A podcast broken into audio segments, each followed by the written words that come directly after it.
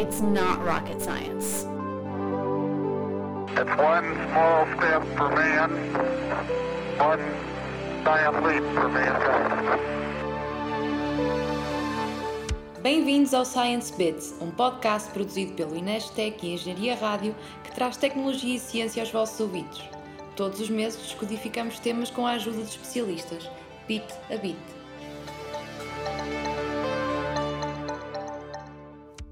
Sejam bem-vindos a mais um episódio do podcast Science Beats. Neste mês falamos sobre energia. Vamos de Portugal a França, mais precisamente à cidade de Estrasburgo, para conhecer o primeiro edifício residencial do mundo positivamente energético. O que é que isto quer dizer? Quer dizer que este edifício, que se chama LEDs Danube Tower, produz mais energia do que aquela que os seus residentes consomem e do que aquela que a estrutura necessita para funcionar. Otimizado do ponto de vista da sua arquitetura e construção, com painéis fotovoltaicos no telhado e na fachada, este edifício produz mais de 108% de eletricidade, que é depois vendida à rede nacional de energia. O lucro gerado é distribuído pelos inquilinos o que faz com que praticamente não tenham de pagar uma fatura de energia. A resposta aos efeitos das alterações climáticas tem traçado metas quanto à produção e ao consumo de energia, tornando premente a opção por fontes renováveis. Porém, e no caso dos edifícios residenciais, parece haver ainda um longo caminho a percorrer se pensarmos que em Portugal, por exemplo, 20% da população não consegue aquecer a casa no inverno. Além do impacto na saúde das pessoas, esta dificuldade acaba por se refletir na fatura a pagar nos meses mais frios do ano.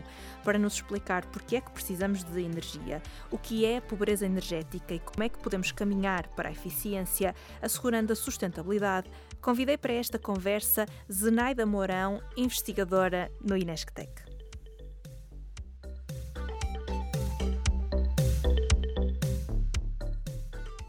Muito bem-vinda, Zenaida. obrigada. obrigada por teres aceitado o convite para participar neste episódio do Science Beats. Um, a conversa vai levar-nos por vários pontos relacionados com a energia, nomeadamente eficiência, pobreza energética, produção e consumo de energia. Por isso, começo por te perguntar: por que é que precisamos de energia? Ok. Uh, obrigada, Sofia, pelo convite uh, e é um prazer estar aqui para falar sobre estas temáticas. Um, começando pela tua primeira pergunta, é, portanto, há aqui vários níveis em que nós podemos uh, responder à pergunta, uh, mas basicamente nós precisamos de energia enquanto seres vivos, não é? Nós próprios precisamos de energia para fazer as nossas, para andarmos, para, uh, para podermos fazer as nossas, as nossas tarefas do dia a dia, mesmo o nosso corpo também a nível celular precisa de energia. A nível da sociedade, podemos pensar que a maior parte de, de, dos produtos, das atividades que nós temos, uh, implicam de alguma forma uh, transformar a matéria de uma forma noutra, por exemplo, e estou a falar quase todos os produtos que nós usamos não os encontramos tal como eles estão na natureza, não é? Portanto, implicam sempre alguns passos de transformação. E também nós, nas nossas deslocações, nós já não andamos a pé para quase lado nenhum, não é? Exceto deslocações mais, mais curtas. Um, e, portanto, mesmo as deslocações que nós fazemos nos nossos dia, no nosso dia a dia, quase todas elas requerem energia, porque utilizamos motores uh, que convertem, lá está, uma forma de energia em, em energia cinética. Um, e a mesma coisa com, com por exemplo, o, podcast que nós estamos a gravar agora aqui eh, requer eletricidade, certo? E eletricidade, tal como nós a usamos, não se encontra nessa forma na natureza e, portanto, requer uma sequência de passos de transformação daquilo que são os recursos primários, eh, que na realidade é, é de, é de onde nós obtemos a eletricidade, como, por exemplo, neste momento devemos ter gás natural a ser utilizado nas centrais, centrais térmicas, teremos de certeza também uma parte de solar térmico a ser usado e certamente que se hoje tivermos suficiente de recurso eólico, também parte da nossa eletricidade está a ser produzida a partir do vento. E, portanto, nós precisamos da energia porque as nossas atividades uh, uh, do dia a dia e que sustentam a nossa sociedade uh, implicam algum passo de, de, de, transformação. E podemos pensar também na nossa comida, não é? Nós, a comida não, não surge magicamente dentro do frigorífico, não é? Ou, na, ou nas nossas dispensas. passa sobre uma série de processos de, de, transformação, lá está, daquilo que são os recursos que, tal como a energia uh, primários, não é? Que, é, que serão uh, as plantas e, e, infelizmente, em alguns casos, os animais. Um, e, portanto, todas essas. Depois são transportados, não é? Podem ser processados, são também transportados para, em várias fases para, para o cliente final. E nós, mais uma vez, também nos transportamos para ir comprar a comida ao supermercado. E, portanto, todos estes passos requerem, requerem energia. Para além disso, nós também, um, e se calhar uma última forma de energia que para nós é muito familiar, que é o conforto dentro dos espaços, nos espaços interiores. Um, esse conforto poderá ou não requerer energia, que ele requer sempre de uma forma, pelo menos uh, direta e passiva, uh, que é a luz solar a ser absorvida pelas superfícies e depois a criar de alguma forma nos espaços interiores uh, um conforto ou desconforto, não é? Portanto, falamos chegar de mais conforto no inverno e no, no verão, se calhar, o que nós queremos é impedir um bocado de, desse, tanta dessa energia do sol ser absorvida para podermos ter os espaços adequadamente uh, frescos, porque o nosso corpo está uh, tem umas bandas nas quais se sente confortável em termos de temperatura e umidade. Uh, para, acima dessa banda e abaixo dessa banda não estamos confortáveis, sendo que acima de certas bandas de combinações, por exemplo, de umidade e temperatura, corremos mesmo risco de vida. E se calhar esse ponto é importante porque elenca muito com algumas das coisas que vamos, que vamos falar a seguir. Relacionadas hum. com, com a pobreza energética. Também relacionadas com a pobreza energética, sim. mas antes de irmos a sim, essa sim. questão, e, e porque uh, referiste energia proveniente de várias uhum, fontes nesta, nesta, explicação que, que, que, acabaste de nos dar, uh, e numa altura em que se fala cada vez mais de descarbonização, sim. neutralidade carbónica, um, transição energética, uhum. o que é que significa ser eficiente do ponto de vista energético? Uhum. Como é que se alcança esta transição energética? E já agora, o que é que é neutralidade carbónica? Ok, ok. São muitas perguntas, não é só. ok, vamos, vamos então começar com, com a se calhar com a primeira, que é um bocado começar pelo fim, mas, mas elenca bem com aquilo que tivemos a falar anteriormente. Uh, portanto, tal como eu estava a dizer, para nós utilizarmos, e muitos dos serviços que nós utilizamos e dos bens, um, têm de alguma forma incorporada uh, energia, incorporada transformações energéticas. A eficiência mede basicamente quanto da energia que nós efetivamente utilizamos é produzida a partir de outra forma de energia, ou seja, aquilo que entra versus aquilo que sai. E quanto mais mais nós conseguimos aproveitar da energia que entra, maior é a nossa eficiência, certo? Pronto. E nós podemos medir essa eficiência ao longo de toda esta cadeia que vai desde que extraímos os recursos primários até aquilo que nós efetivamente queremos obter, que é uma casa quente ou uma casa fria, um espaço quente aquecido um espaço arrefecido. Na realidade, o que nós queremos não é nem o espaço aquecido nem o arrefecido, o que nós queremos é sentir-nos confortáveis, certo? O que nós queremos é ir do ponto A para o ponto B porque queremos aceder a alguma coisa e, portanto, uh, quanto mais eficientemente eu conseguir deslocar-me do ponto A para o ponto B para aceder àquilo que eu quero aceder, seja ir para a escola, ir para o trabalho ou ir comprar a minha comida, uh, maior é a minha eficiência, está bem? Depois essa eficiência pode ser obtida de várias formas ou pode ser medida em vários pontos.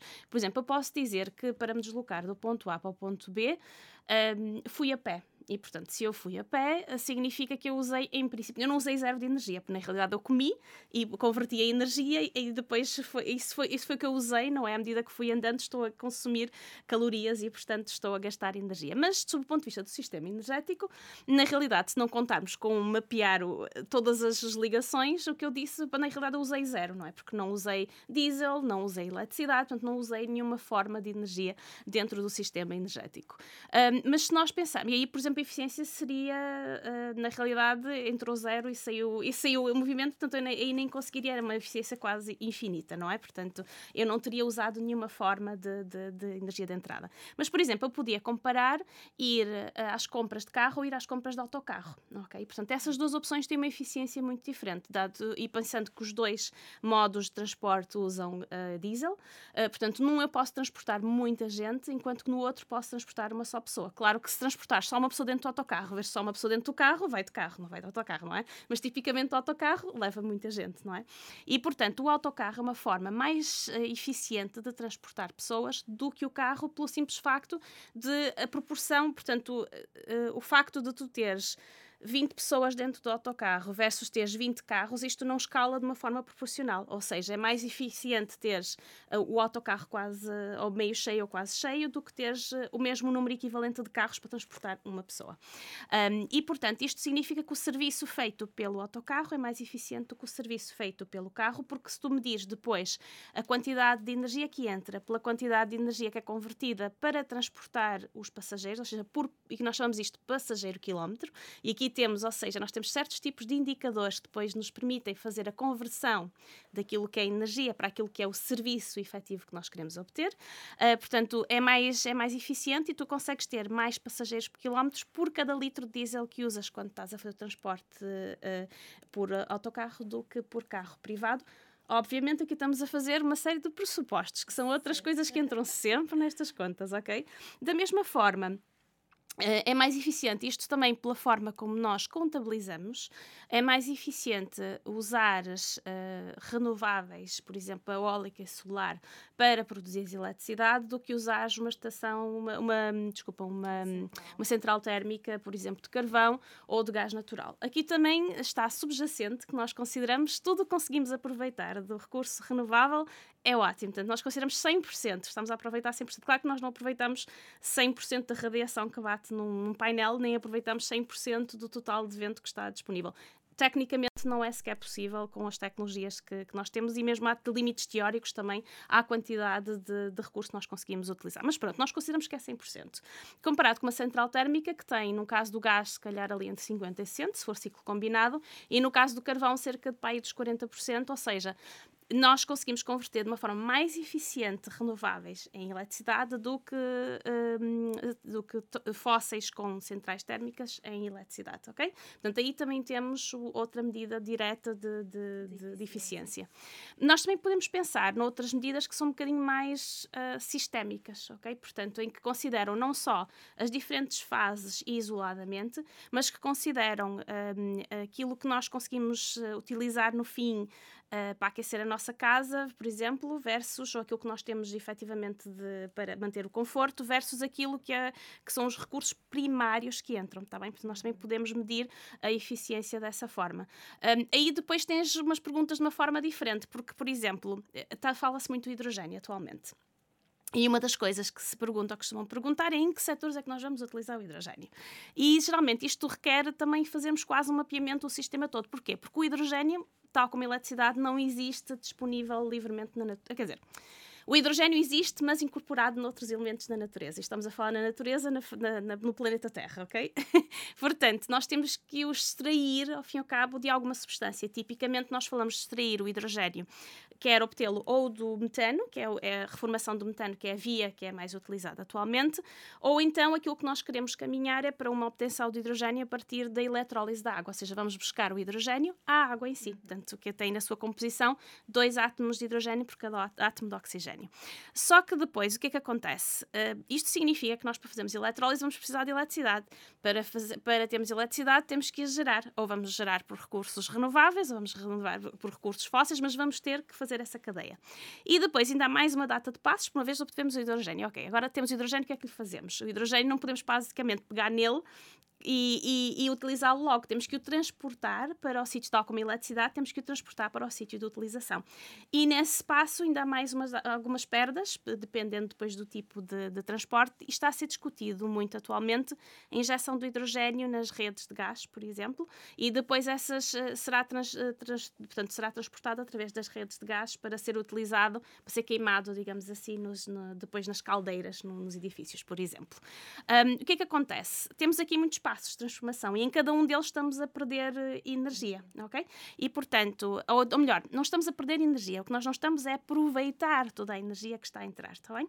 E o que é que acontece? Como cada um destes passos tem uma certa eficiência, às vezes, se nós compararmos se vale a pena ou não utilizarmos hidrogênio na nossa caldeira a, a gás natural, neste momento a gás natural, que no futuro pode ser hidrogênio, se nós fizermos a comparação da cadeia em termos de, de digamos, de todos os recursos que têm que ser utilizados, é mais eficiente utilizar utilizar os recursos renováveis para gerar eletricidade e usar a eletricidade para alguns destes, eh, destes serviços nas casas, como por exemplo cá em Portugal, eventualmente para aqueceres com uma bomba de calor, está bem? Portanto, em comparação com outra, com outra via, que era utilizar o hidrogênio para depois utilizares na caldeia. Na caldeia, com a caldeira, está bem? Portanto, temos aqui também um, um exemplo em que estamos a considerar não só a eficiência pontual, mas também a eficiência total do, do, do sistema uh, naquela, naquela cadeia de conversão de recursos primários em conforto, que é na realidade aquilo que nós queremos obter no fim.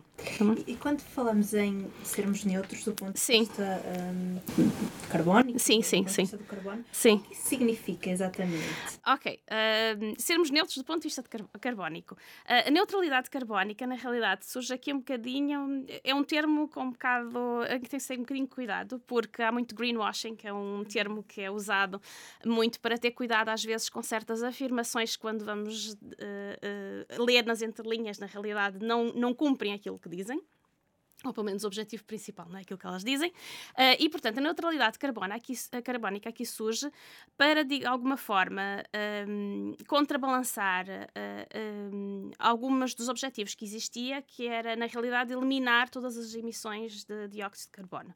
A neutralidade carbónica significa que o que, o que se ambiciona é chegar a um ponto em que, sobre o ponto de vista daquilo que é o ciclo natural do dióxido, do, do, do o ciclo natural do carbono, portanto, nós não estamos a adicionar uh, dióxido de carbono adicional ou emissões de, de gases com efeito de estufa adicionais. Ou seja, se nós ainda tivermos a emitir, Uh, portanto, estamos a, quando falamos aqui em emissões, falamos das nossas atividades antropogénicas, portanto, das nossas atividades.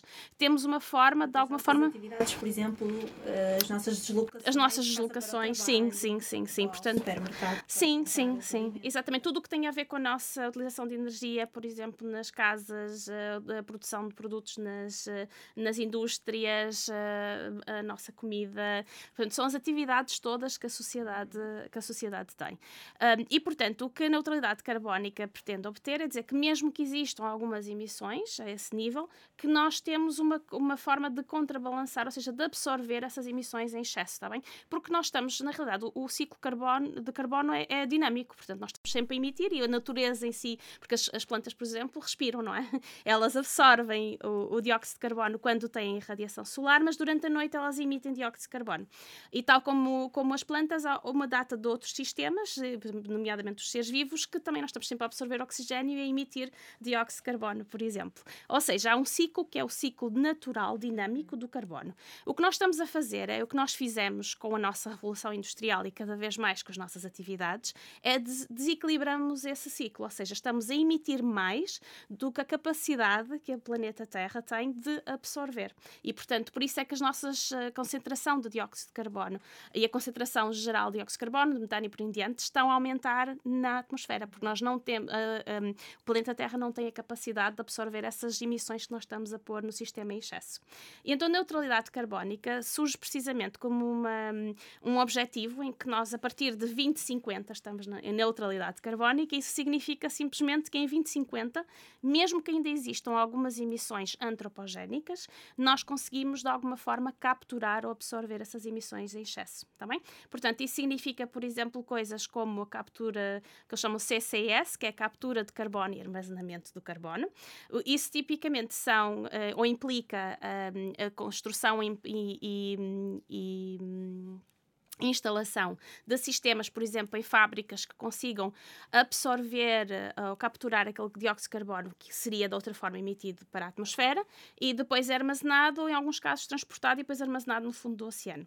Isto pode ou não ter, ou em grutas, portanto, isto depois há toda uma série de problemáticas em relação a esta, depois à forma como armazenamos e depois também há via de, da captura de carbono e reutilização, em que, por exemplo, esse dióxido de carbono é usado como um reagente inicial em alguma indústria química, por exemplo. E aí é, estamos a reincorporar esse dióxido de carbono em produtos ou noutras substâncias químicas que tínhamos que as produzir de qualquer forma. Outra forma, e esta sim eu gosto muito mais, porque é uma forma muito mais natural e significa que estaríamos a recuperar os nossos sistemas naturais, é usarmos, por exemplo, as florestas, é usarmos os solos. Portanto, isso significa de alguma forma, ou o próprio oceano. Mas isto significa que nós tínhamos que os tratar muito melhor, tínhamos que os recuperar, não é? Mas também seria muito mais positivo em termos dos sistemas todos naturais. E, e sim, há as duas vias, portanto, que estão a ser consideradas Como vocês podem imaginar, há certos setores que gostam muito mais da outra opção, porque é mais uma tecnologia, são mais não sei quantos investimentos e pronto. E, e, mas eu, eu gosto, eu pessoalmente gosto da opção de pensarmos na, na, nos sistemas naturais e de os recuperarmos para também nos ajudarem nesta tarefa de, de, de portanto, de compensarmos uh, aquilo que está em excesso na, na natureza e, e, de, e, de, e de preferência que até se faça ao contrário, que nós consigamos chegar o mais perto possível de termos zero emissões, um, e zero emissões no sentido de nunca temos zero emissões, mas zero emissões dos sistemas antropogénicos, e que o que começa a acontecer é, é começarmos a retirar o, o, portanto, aquilo que são concentrações de dióxido de carbono que estão em excesso na atmosfera. E aí sim, uh, portanto, algumas daquelas cenários que temos para o futuro preconizam precisamente isso, que a partir de certa forma estamos a reduzir a concentração dos gases que já lá estão, ou seja, estamos a retirar os, os, os, Porque eles, uma vez emitidos, ficam muitos anos na atmosfera. E, portanto, há aqui também um esforço que será, eventualmente, de conseguirmos retirar dióxido de carbono da, da atmosfera. Não sei se isso explica uma, resposta muito, com muitas voltas. Sim. Eu agora eu vou voltar Sim. um bocadinho atrás a alguns termos que, que referiste é? Sim. o mapeamento do sistema, Sim. a cadeia. Sim. Ah, porque quando conversamos na, a propósito deste episódio. Ah, falavas-me na falta de visibilidade que temos enquanto consumidores de toda a cadeia. Sim, sim. Não termos a percepção de quanta energia foi uh, necessária para produzir um uhum. determinado uhum. produto, por exemplo. Sim um, e, e, da forma como isso impacta os nossos hábitos uhum. diários e as nossas decisões. E eu sei que te tens dedicado ao estudo uhum. uh, do sistema como um todo e até uhum. me falaste da questão das alavancas. Ah, sim. Um, e eu, eu gostava de, de, te perguntar. Um, que alavancas são essas? Uhum.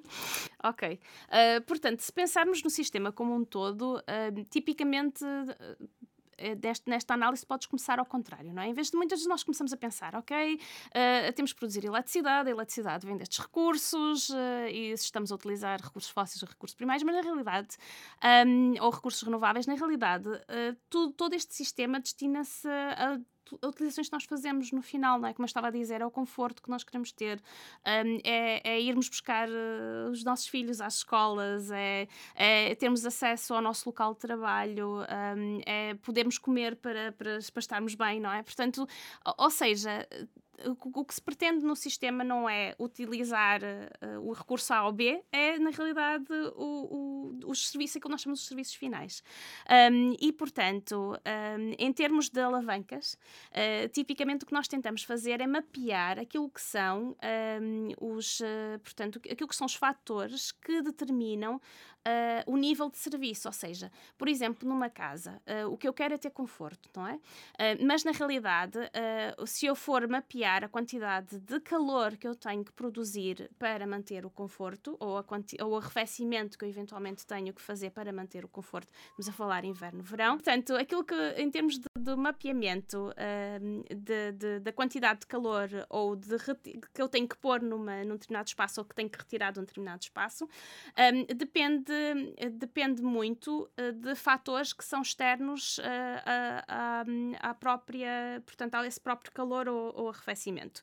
O que eu quero dizer é que, por exemplo, se uma casa está bem ou mal construída a nível de, de se está bem ou mal isolada, por exemplo, isso pode determinar que uma, uma, uma casa, por exemplo, precise de muito mais arrefecimento e aquecimento, enquanto que outra que está bem orientada, que está construída de forma a impedir ao máximo as trocas de energia, ou seja, as perdas de energia, tem que haver alguma troca, porque senão podíamos, eh, se tivéssemos muitas coisas dentro de casa, uh, literalmente a temperatura aumentava muito. Portanto, tem aqui que haver alguma troca de energia entre o exterior e o interior. Mas, uh, portanto, é a construção em si, e ela, como estava a dizer, a orientação, por exemplo, que determinam muitas vezes se uma casa vai precisar mais ou menos energia para manter este conforto, ok? Isso é uma alavanca, a construção, a qualidade da construção ok? Uh, por exemplo, outra alavanca pode ser, uh, como nós estamos a falar das deslocações, não é? De, de irmos à escola, de irmos ao trabalho, uh, de, de, termos acesso a, a, a, a, sítios onde fazemos as nossas compras. e, por exemplo, tudo isso está determinado muitas vezes pela forma como a cidade está organizada, ok? Pelo planeamento urbano. Onde é que, em que sítios é que estão localizadas todas estas estes diferentes serviços a que nós temos que ter acesso, ok? Uh, portanto, isso, ao fim e cabo, o desenho da cidade é outra alavanca, o planeamento urbano é outra alavanca, está bem? Um, e, portanto, isso acaba por também determinar a quantidade de energia que nós, que nós precisamos e muitas vezes também uh, digamos, o tipo de. Imagina, teres ou não muitos transportes públicos, ok? Uh, e teres ou não transportes públicos que permitem ligar os sítios onde as pessoas efetivamente vivem para os sítios onde elas efetivamente trabalham. Isso também vai determinar, em muitos casos, a quantidade de energia total que tu usas. Lá estava eh, voltando àquela à resposta da eficiência, ou à pergunta da eficiência, em que tínhamos visto que é mais eficiente transportar as pessoas por transporte público do que cada uma dessas pessoas ter um carro individual no qual tipicamente só anda uma pessoa, que é outro do problema também dos transportes individuais. Mas muito disto resulta de anos e anos e anos de planeamento ou falta de planeamento em muitos casos integrado do, do espaço do espaço urbano. Daí a importância de se fazer, de se fazer esta análise sistémica. Exatamente, é isso mesmo, para determinarmos quais são na realidade estas alavancas, não é? estes, estes fatores que determinam o nível de serviço que nós precisamos e que depois determinam uh, também uh, o que é que nós temos uh, disponível não é, para fornecer esses, esses serviços energéticos. Okay? Eu agora vou puxar a alavanca da construção Sim. Para, para te perguntar sobre o, o projeto Ecoval, Sim. tem estado Sim. desenvolvida, tem estado a trabalhar e que iniciou muito recentemente. Uhum. E que tem como objetivo promover um conjunto de ações para a eficiência energética uhum. e mitigação da pobreza energética. Exato. Eu vou pedir que nos contes um bocadinho sobre este projeto, uhum. principalmente as atividades que, que, vão ser desenvolvidas, mas antes de mais, um, e porque eh, Portugal é o quinto país da União Europeia no uhum. risco de pobreza energética. Sim. Eu quero pedir-te que nos expliques o que é a pobreza energética okay. e de que fatores uh, depende. Já falamos da construção. Sim que, quais são os outros fatores que pesam um, na questão da pobreza energética? Ok. Se calhar começando por, uh, por falar um bocadinho daquilo que é, que é a pobreza energética ou da forma como está definida. Na realidade, a pobreza energética está associada, e faltando também um bocadinho aquilo aos serviços energéticos que nós tínhamos falado, por exemplo, o sentir conforto dentro de casa, um, a pobreza energética está associada a situações em que, de facto, as famílias, os agregados familiares, isto tipicamente estamos a falar no ambiente residencial, não têm uh, portanto, não têm meios para assegurar uh, determinados níveis de serviços energéticos, nomeadamente o conforto dentro de casa, por exemplo. Um, e isto pode ter, uh, estamos a falar, por exemplo, ou que as casas tipicamente são muito frias e úmidas no inverno, ou ter, por exemplo, as casas muito quentes no, no, no verão. Um, e, e, o que é que acontece é que não há, que estes agregados familiares não têm depois acesso, não conseguem, portanto, custear tipicamente as despesas associadas a, a manter a temperatura no nível confortável na, nos, nos, espaços interiores. Um, e como estavas a dizer, é exatamente isso. Portanto, isto é um, é um problema que tem, uh, é multifator, portanto, não, não tem a ver, e muitas vezes as pessoas, por causa da palavra pobreza uh, energética, associam à falta de meios uh, económicos, não é? Mas na realidade isso é só um dos fatores que está associado e depois à problemática. E claro, o que é que é a falta de meios económicos. Uh, portanto, o que nós começamos sempre por pensar é em termos uh, contextuais, porque é geralmente o, termos, uh, o contexto em que estamos a analisar o problema vai determinar, portanto, se o problema muitas vezes surge ou não. E eu falo disto porque estamos a sair neste momento, estamos ou estamos a entrar numa nova crise, portanto, não sei bem qual das duas é que, é que porque agora estou a dizer isso, que não sei se estamos a entrar ou a sair, porque os preços do gás natural estão outra vez a cair, e isso depois vai ter um efeito numa data de outros uh, de, de, custos de outros serviços, uh, mas por exemplo, o facto de no ano passado termos tido preços muito elevados de gás natural e preços anormalmente elevados também da eletricidade, porque usa também o gás natural como fonte, significa que mesmo pessoas que tipicamente conseguiam fazer face aos custos que tinham com gás natural e eletricidade, deixaram de conseguir, uh, portanto, pagar, em muitos casos, ou atrasaram-se nos pagamentos da eletricidade e do gás natural. E o que é que aconteceu? Ao mesmo tempo que tivemos o problema do preço, e isso é precisamente um dos fatores, são os preços de, de, portanto, da energia final, neste caso estamos a falar do gás natural e da eletricidade, tivemos também uma crise que fez com que houvesse inflação a nível de outros bens, não é? E, portanto, isso significa que o rendimento que à partida está disponível também como um todo para fazer face a estas despesas todas, também ele próprio acabou por uh, encolher, não é? Por face à inflação. E, portanto, estes são fatores externos que, na realidade, influenciam depois a capacidade ou não de se fazer face a estas despesas todas. E as despesas especificamente com energia. Depois temos também o fator de, ainda num fator externo, que é o fator clima. O que é que acontece? Uh, se nós, nós agora, com as alterações climáticas, em que vamos ter muito maior frequência de fenómenos extremos, poderá fazer com que no inverno haja, haja invernos anormalmente frios e os verões temos dias anormalmente quentes. Ou seja, isto vai fazer com que, com que problemas que à partida já existiam estavam mesmo no limite, uh, poderá haver um número uh, ainda mais elevado de famílias que passem a estar em situação de vulnerabilidade energética, simplesmente porque os, uh, os, esses fenómenos extremos fazem com que tenha que se despender muito, ou que tenha que se usar mais energia, quer para aquecer, quer para arrefecer, e lá está, se uma pessoa já tem o orçamento curto, fica ainda mais curto, não é? Porque temos que uh, ter um input de energia adicional que não está relacionado, ou seja, que é externo, ok? E depois todos estes problemas são exacerbados por aquele grande fator que nós já tínhamos, uh, que já tínhamos uh, mencionado aqui, que é a parte da construção, que é a parte da orientação dos nossos edifícios, a forma como eles foram construídos originalmente, pela qualidade da, própria construção e, e, muitas vezes são, são as casas estão essencialmente construídas, no nosso parque habitacional não muda rapidamente e, portanto, há muitos edifícios que carecem de intervenção para os tornar mais uh, ou menos energivores, ou seja, que necessitem ou que consigam manter o conforto com menor quantidade de energia uh, que entra. E tipicamente também temos um fenómeno de que as casas uh, que, a que muita gente tem acesso têm má qualidade construtiva. Em Portugal temos muito, muitos maus edifícios em muitos, em, em, especialmente em certas idades de edifícios onde não havia inicialmente, um, ainda não estava em vigência o, o, o, código dos edifícios, que agora obriga a certas, eh, portanto, a que os edifícios sejam construídos com certos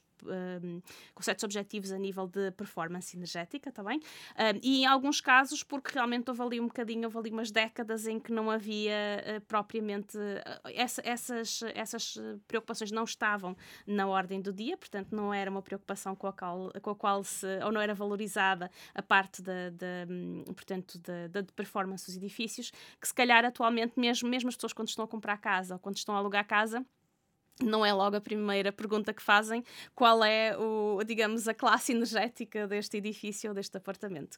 E, portanto, a parte construtiva tem muita influência depois na, na performance do edifício. E, por último, temos a parte da eficiência energética mais a nível dos equipamentos que usamos em casa. Mais uma vez, também, um, não, durante muito tempo não houve essa preocupação de, de, olharmos também para a performance individual dos equipamentos. Portanto, há duas coisas aqui que, que, que podem influenciar. Uma delas é a eficiência eficiência do próprio equipamento. E aqui há sempre o problema, ou há sempre muito problema de o investimento inicial em equipamentos mais, mais eficientes tem, tende tipicamente a ser mais elevado, mas depois na utilização utilizamos muito menos energia e às vezes a etiquetagem dos próprios equipamentos pode ajudar a guiar esta, esta escolha do, do consumidor.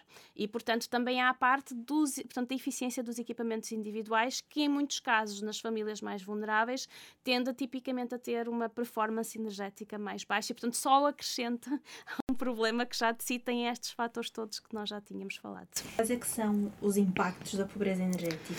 Uh, a nível dos impactos de pobreza energética, a pobreza energética tem impactos diretos na saúde, uh, portanto, o facto de estarmos em casas demasiado frias ou demasiado quentes uh, tem impactos diretos, na, na, por exemplo, em doenças cardiovasculares, doenças respiratórias, e muitas vezes não é só o frio ou o calor, não é? Na altura, por exemplo, do inverno, há muitas casas que, para além de frias, são muito úmidas. E isso tem uma data de, de implicações implicações também a nível na, da saúde cardiorrespiratória. E depois temos também, muitas vezes, o problema associado de, de serem pessoas uh, ou muito idosas ou de terem crianças, porque quer nas idades muito jovens ou, ou, ou já quando temos uma idade mais, mais avançada, uh, portanto, a nossa saúde também, eh, todas estas problemáticas têm uma. O frio e a umidade ou o calor têm um impacto muito maior na, na saúde nessas, nessas idades, portanto, o nosso sistema, o nosso organismo é mais vulnerável. E para além disso, por exemplo, nas crianças, uh, há alguns estudos que apontam para impacto na performance, da, na performance na, na escola, um, e mesmo, por exemplo, as crianças acabarem por ter mais, portanto, a maior, maior taxa de absentismo, lá está, porque afeta a saúde, e acabam por se atrasar também muitas vezes na, na, no programa e por ter pior performance a nível, por exemplo, de, dos testes e acabam por ficar retidas uh, em maior taxa no, no, sistema do que, portanto, acabam por ter tendência a acabar mais tarde uh, uh, os seus estudos, exatamente, por exemplo. Ou seja, tem, tem implicações diretas na, na performance, na performance escolar. e este, este projeto Ecoval uhum. destina-se tanto a adultos como a jovens Sim. e crianças. Quais é que são as atividades previstas? Será que podemos revelar? Podemos, podemos, já? claro. Um, okay. Atividades que vão uh, no sentido de mitigar a pobreza uhum. energética. Que atividades sim. são estas, uh, sim, portanto, o, o Ecoval tem como objetivo, como já tinhas dito no início, uh, portanto, desenvolver, vamos desenvolver um conjunto de atividades e implementá-las a nível de eficiência energética e pobreza energética. é um projeto que, que está, neste portanto, ele está circunscrito à implementação em dois portanto, em dois uh, municípios, na, em Vila Nova de Famalicão e em, em Barcelos, porque é feito, o projeto é feito, é, é promovido e é feito em, em, em parceria do Inesctec com a SEV, e a SEV é, portanto, é uma cooperativa para a energia é muito, Cooperativa Elétrica de Valdesta, assim é que está, que é o SEV. Um, e, portanto, e, e, e, eles, e é, a, é a área de concessão da SEV, portanto, e, e, é na área de concessão da SEV em Barcelos em Vila Nova de Famalicão, eles têm a sede em Louro, uh, onde nós vamos implementar o projeto. O projeto tem vários pilares de, de, de intervenção, uh, são três, uh, um deles é precisamente a parte de... Ah, porque é havia mais um fator que eu me esqueci de, de, mencionar, mas que estava implícito na explicação que, que acabei por dar da pobreza energética, que é a literacia energética, está bem? Que é realmente as pessoas perceberem, lá está esta cadeia toda de transformação, aquilo que nós estávamos a dizer, perceberem que se calhar o, isto nem sempre é possível fazer, isso depois há várias, há várias questões, mas que se calhar um investimento um bocadinho maior inicialmente num equipamento mais eficiente depois tem, uh, tem consequências, ou seja, é, acaba por fazer com que depois o uso da energia seja menor na utilização daquele equipamento. E o preço da fatura de energia. E o preço da fatura de energia, exatamente, que seja mais baixo. Uh, e, e mesmo a forma depois como nós usamos o, o, diferentes equipamentos em casa também tem implicações. Portanto, isto tem, tem a ver com a literacia eh, energética. E de alguma forma essa esse primeiro pilar do Ecoval, que tem a ver então, com as formações para crianças e para adultos, uh, pretendem trazer estes dois tópicos para, um, para aquilo que é, se calhar, a, a, a o universo de entendimento, de, de quer, na, quer, nas crianças, quer nos adultos, em relação à energia, em, em relação ao uso da energia.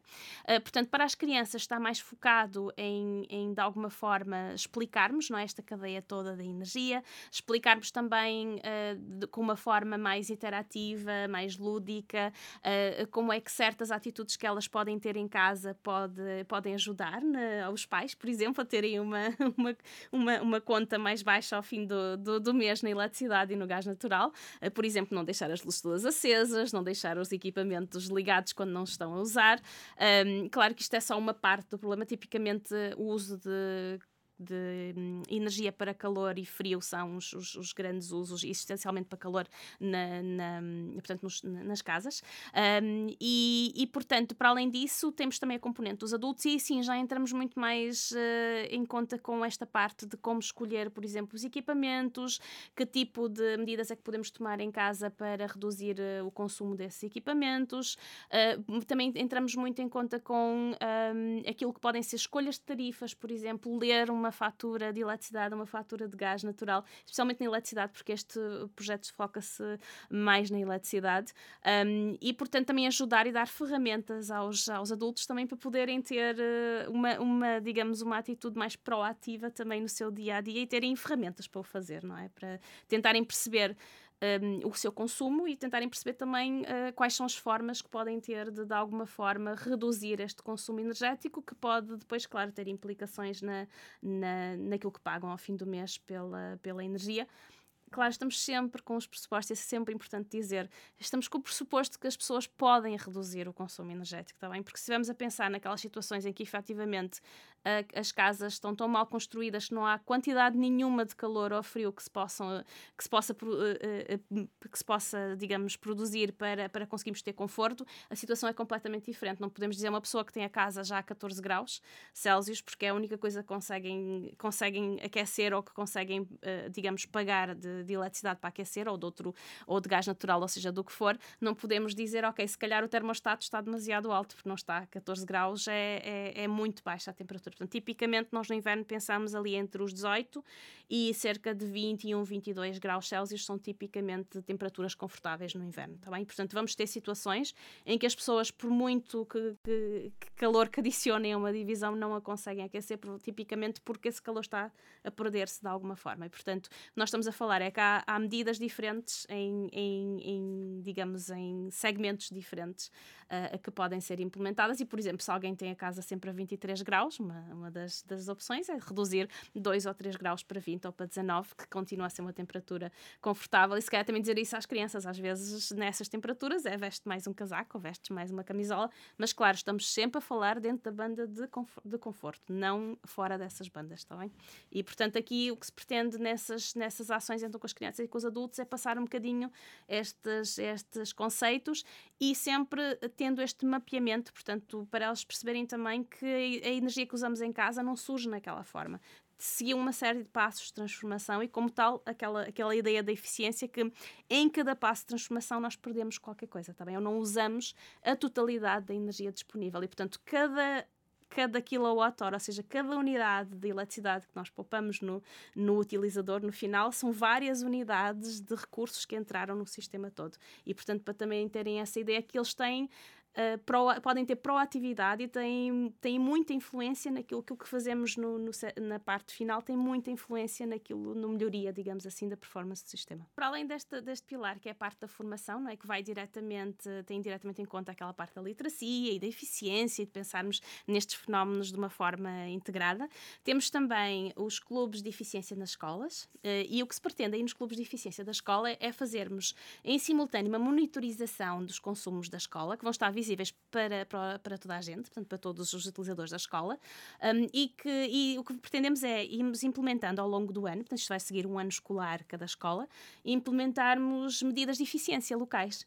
E, portanto, depois o que pretendemos é mostrar uh, qual foi o impacto destas medidas de eficiência à medida que as próprias, uh, que as próprias escolas as vão, as vão implementando em conjunto com as crianças. Portanto, isto é, o objetivo aqui é desenvolver um conjunto de atividades que se podem trabalhar com as crianças e ver os impactos impactos dessas, dessas atividades, que é dessas medidas. uma medida de eficiência. Uh, por exemplo, pode ser, uh, e provavelmente, e aqui temos sempre de ter cuidado, nós somos sempre nas luzes, apagar e acender luzes, porque tipicamente é uma coisa muito fácil, não é? que, os, que os miúdos podem, podem ficar encarregues de, de se assegurarem que cada vez que não está ninguém na sala se apagam as luzes todas das salas, um, e portanto pode ser uma medida de eficiência, ficar alguém responsável dentro de cada turma que quando saem todos vai lá e apaga as luzes todas, ou fica responsável por verificar que está tudo desligado, que o retroprojetor foi desligado, que a luz está desligada, enquanto ninguém está, está a utilizar. Uh, a, a, sala, o espaço, exatamente. Pronto, isso pode ser uma medida de eficiência, por exemplo, se calhar ao fim de um ou dois meses a desligar-se tudo, se isso foi inicialmente um dos problemas, podem algumas escolas já ter implementado este tipo de medidas, podemos seguir e ver na, no consumo elétrico, ver se para igual período no ano anterior temos ou não, uh, porque tem que ser sempre comparações de igual para igual, se temos ou não um efeito exatamente de, deste tipo de medidas. Portanto, esse é uma muito simples que os miúdos podem, podem implementar eles próprios. E falta-nos ainda o terceiro pilar. E falta-nos o terceiro pilar, que são então estes, eh, são a plataforma de inovação e são projetos promovidos pela própria comunidade. Portanto, aqui queremos, lá está, ativar também, um bocadinho naquele sentido da proatividade. Um, e isto vem um bocadinho na, na sequência de um, de um dos nossos colegas, o Joel, ter, um, ter visto isto a nível do município dele, em que eles tinham o chamado orçamento participativo, em que os próprios membros da comunidade podiam sugerir, tinham um, uh, um bolo, não é? Todos os anos de orçamento, em que os membros da comunidade sugeriam projetos, uh, projetos que, em que podia ser usado aquele bolo ou parte daquele bolo.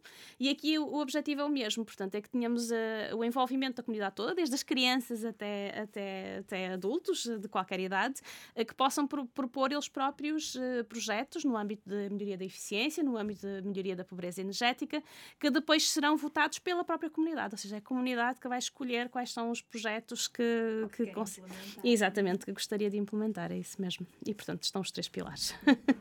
e por fim, para terminarmos, um, quero perguntar-te, Zenaida, sobre hum. o futuro. Sim. O que é que, o que, é que nós podemos fazer? Um, qual é o nosso papel? Uhum. Um, de que maneira a nossa proatividade uhum. pode ajudar neste caminho que temos que estamos todos e uh, que temos todos que fazer uhum. até atingir estas metas Sim. da, da neutralidade carbónica, uhum. enfim. Okay. O, que é que, o, que é que, o que é que ainda falta fazer? Tudo. Eu acho que há uma parte, pelo menos, que, que acho que ainda bem que está a ser cada vez mais evidente, que é as pessoas uh, perceberem que há um problema e perceberem que temos que fazer alguma coisa. Portanto, eu acho que já há muito mais consciencialização na sociedade atualmente para as alterações climáticas e para que realmente temos que fazer qualquer coisa para as mitigar do que havia se calhar há 10, 20 anos atrás. Embora o conhecimento esteja lá já há muitos, muitos anos, portanto não é novo. Uh, infelizmente demorou muito tempo, eu acho, a, a passar de, de, digamos, da parte científica para a parte uh, política, para a parte das empresas e finalmente para a parte de, de todos nós, não é? Da sociedade.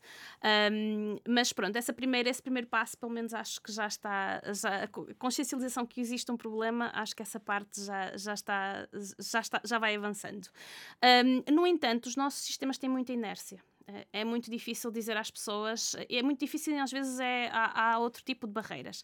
Uh, por exemplo, nós tínhamos falado a nível de, do transporte uh, e a nível de. Em, em, Portugal, em Portugal, em particular, temos muito uso de transporte individual, muito pouco uso do transporte público. Claro que também não podemos usar transporte público se ele não existe, ou seja, se não há conectividade suficiente, uh, ou se muitas vezes as pessoas vivem muito longe e, portanto, não há. O único meio de transporte que sempre existiu nessas localidades foi vir de, de carro, basicamente basicamente. Pronto. Só nós só podemos usar o transporte público se o tivermos, se tivermos realmente acesso a, a, ao transporte público e com, frequência suficiente, certo? Outra forma também de, de, pensar isto é replanear, também fazer uma reorganização do nosso espaço urbano e da forma como nós acedemos aos serviços finais, mas isso implica também mexer numa estrutura que já existe. Ou seja, muitas vezes também não é fácil fazer essa alteração. Mas mesmo assim, há agora vários projetos que estão a chamar as cidades de 15 minutos. Portanto, em que precisamente o que se pretende é tentar, tentar pensar como é que podemos replanear os espaços de maneira a termos acesso rápido uh, ou no, num raio de 15 minutos a tudo aquilo que nós precisamos. Isto não vai ser possível em todo o lado, nem para todos os serviços, mas pelo menos o facto de já estar a pensar uh, esta dimensão é, pode, pode ter um impacto muito grande. Porquê que eu falo muitas vezes dos transportes? Porque o transporte atualmente é é feito quase exclusivamente a partir de produtos petrolíferos.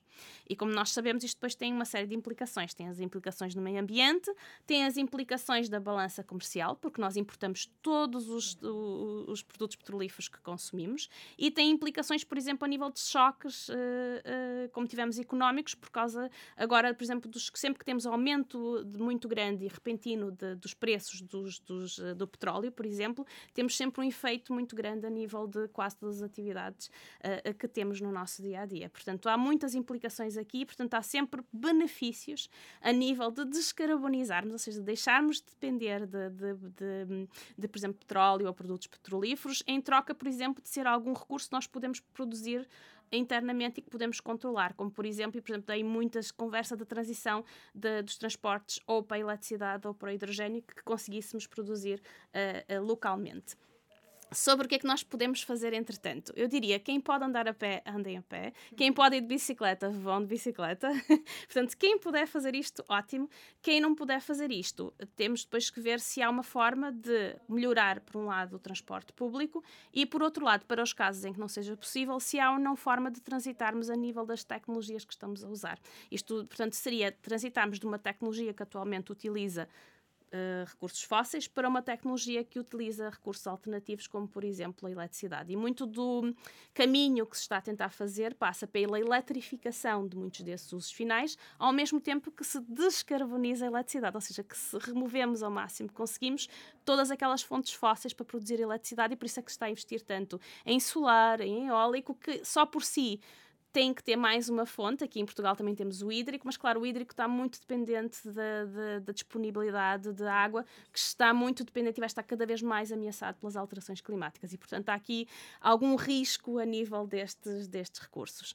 E depois, a nível, por exemplo, político e de regulamentação, se nós tivermos regulamentação à partida que diz não podes construir a casa a não ser que seja desta forma, ou seja, a não ser que assegures certos níveis de desempenho térmico, isso faz com que, por exemplo, se pudéssemos radical, reduzir radicalmente a necessidade energética nas casas, porque estavam à partida preparadas para o clima, estavam à partida adequadamente preparadas para, para o tipo de, de, de localização geográfica que temos, e isso faria em Portugal, temos muitos locais onde não é, seria preciso aquecer nem arrefecer a casa ativamente, porque a própria, uh, o clima que nós temos é muito, é muito ameno, e isso era quase remover inteiramente a necessidade de aquecimento e arrefecimento de espaço, claro, não de água quente, porque aí continuaríamos a usar, mas que podíamos, por exemplo, aquecer com o sol via solar térmico. Portanto, nós podíamos ter eh, casas que, na realidade, ou gastos muito inferiores a nível de eletricidade e gás natural se isto fosse tudo pensado de uma forma mais, mais sistémica e mais integrada.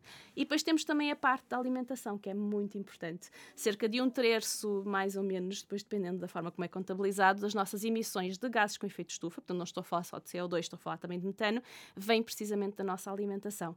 E aí temos dois, dois, digamos, dois fatores a contribuir. Por um lado, é aquilo que nós comemos, que é temos dietas demasiado ricas em carne, e a produção de carne muitas vezes implica, uh, portanto, uh, criarmos os animais, e os animais emitem eles próprios na, na sua digestão, uh, emitem metano, e esse metano depois é libertado para, para a atmosfera, onde contribui para, para, para o aquecimento, e por outro lado, muitas vezes implicam, a forma que nós temos a nossa agricultura intensiva, implica uh, desflorestação em grande, em grande, em massa, literalmente. E grande parte da desflorestação que nós temos, por exemplo, na Amazónia, mas não só, é derivada de precisamente da produção de carne. E, portanto, eh, também há aqui, e lá está, e aqui é um bocadinho aquilo que estávamos a dizer, era como as pessoas não têm conhecimento destas cadeias todas, não é? Faz com que muitas vezes não tenham um, conhecimento direto do impacto que têm ao fazer uma escolha em vez da outra. E, portanto, aí também está, há vários estudos que têm saído nos últimos anos que indicam que uma redução radical da quantidade de carne e de peixe também que nós comemos, portanto, reduzindo e tendo mais algumas, eh, ou mais algumas refeições por semana que são vegetarianas, pode ter uma implicação muito grande no, no clima. Portanto, por um lado, porque diminui a desflorestação, portanto, aí lá está a desflorestação, fazendo a ligação, lembram-se que nós tínhamos dito, uma, da, uma das formas de, de, de reduzirmos o problema a capturarmos mais carbono. Portanto, o que nós queremos é impedir, queremos deixar de desflorestar e reflorestar. Portanto, e estaríamos a contribuir também para que maior quantidade de área estivesse disponível para essa reflorestação. Por outro lado, estávamos a diminuir diretamente aquelas emissões que resultam da, da, da criação intensiva de, de, dos animais por eles próprios emitirem o, o, metano diretamente para a atmosfera, para além que temos também os solos, que também têm um grande problema, mas isso é uma história para outro podcast. Há aqui várias, várias frentes que podemos sim, sim, sim, um, atacar, sim, sim. assim. Zenaida, muito obrigada. Obrigada mais eu. uma vez por aceitares participar neste episódio do Science Fit. Muito obrigada. Obrigada.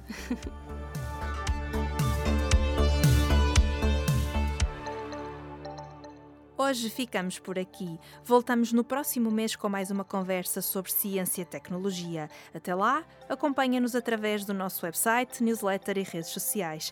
Deixem o vosso feedback e façam-nos chegar sugestões de temas que gostariam de ver transformados em conversas aqui no Science Beats. Fiquem bem e até ao próximo episódio.